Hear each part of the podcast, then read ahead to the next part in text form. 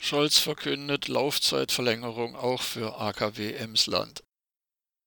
Wie leicht vorherzusagen war, hat die Ampelkoalition nun den Weg zu der seit März dieses Jahres in den Mainstream-Medien propagierten AKW-Laufzeitverlängerung freigemacht. Schon in den kommenden Tagen wird ein entsprechender Gesetzentwurf in den Bundestag eingebracht. Und eine dafür erforderliche Mehrheit von Bundestagsabgeordneten wird die Änderung des Atomgesetzes abnicken. Dass zwischenzeitlich davon geträumt werden durfte, dass AKW Emsland werde, wie im derzeit noch gültigen § 7 des Atomgesetzes festgelegt, am 31.12.2022 stillgelegt, war offensichtlich nur dem Wahlkampf im Bundesland Niedersachsen geschuldet. Viele hatten sich auch der Hoffnung hingegeben, bei dem auf der politischen Bühne aufgeführten Streit zwischen den Ministern Robert Habeck und Christian Lindner könne es einen Kompromiss geben. In der Art zwei AKW für Lindner, eines für Habeck.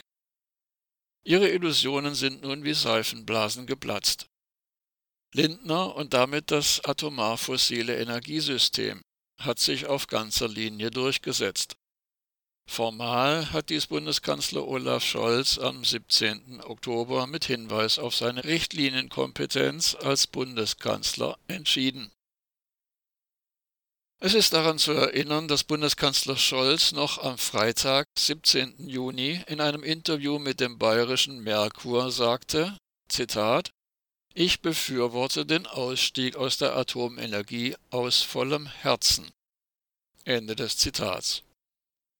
Auch auf Nachfrage, ob es nicht auch zur sogenannten Zeitenwende gehöre, die, so wörtlich, verbliebenen AKW länger laufen zu lassen, erklärte er, Zitat Die Fachleute sagen uns, das wird nicht funktionieren.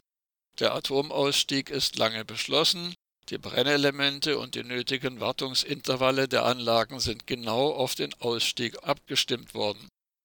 Die Brennstäbe reichen bis Jahresende. Neue Brennstäbe zu besorgen dauert nach diesen Aussagen zwölf bis achtzehn Monate, mindestens. Deshalb hilft uns die Atomkraft jetzt nicht weiter nicht in den beiden nächsten Jahren, auf die es ankommt. Ende des Zitats. Schon am 11. August, bei der Sommerpressekonferenz, legte Scholz eine Kehrtwende hin, wie es in der Geschichte der Bundesrepublik kein anderer Kanzler und keine Kanzlerin in so kurzer Zeit vorgemacht hatte. Zitat wir prüfen, ob es Sinn macht oder erforderlich ist, die drei vorhandenen Atomkraftwerke noch etwas länger laufen zu lassen. Ende des Zitats. Erneut wird, gerade im Umfeld der Pseudogrünen, die Hoffnung geweckt, mit der Entscheidung des Bundeskanzlers würden die Forderungen nach AKW-Laufzeitverlängerung endlich verstummen. Mit Sicherheit ist das Gegenteil der Fall. Den Propagandistinnen und Propagandisten der Atomenergie geht es nicht um einige wenige Monate. Es geht ihnen auch nicht in erster Linie um eine sogenannte Renaissance der Kernenergie. Daran glaubt allein ein kleiner fanatischer Kern der Kernkraftkirche. Tatsächlich geht es vor allem darum, die Energiewende zu blockieren. Denn der Ausbau der erneuerbaren Energien entzieht dem atomar fossilen Energiesystem unweigerlich die Existenzgrundlage. Deren Geschäftsmodell ist mit der dezentralen Energieerzeugung nicht vereinbar. Dies haben allein schon die vergangenen elf Jahre gezeigt, in denen in Baden-Württemberg propagiert wurde, ENBW werde in einen grünen Stromkonzern verwandelt. Auch ENBW hat den Umbau der eigenen Strukturen zu einem Ökostromanbieter nicht etwa verschlafen. Ein solcher Umbau ist nicht möglich. Die Propaganda für AKW-Laufzeitverlängerung wird also unvermindert weitergehen.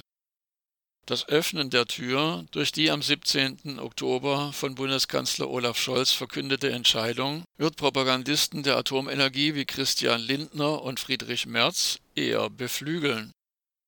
Wer sich nun der Hoffnung hingibt, es würden tatsächlich keine neuen Brennelemente besorgt und der Atomausstieg werde lediglich vom 31.12. auf den 15. April 2023 verschoben, wird in den kommenden Monaten erleben, wie auch diese sich als Illusion erweist. Allein die Anti-Atom-Bewegung kann noch verhindern, dass es in Deutschland so kommt wie 1998 in Schweden, 2009 in Spanien und 2015 in Belgien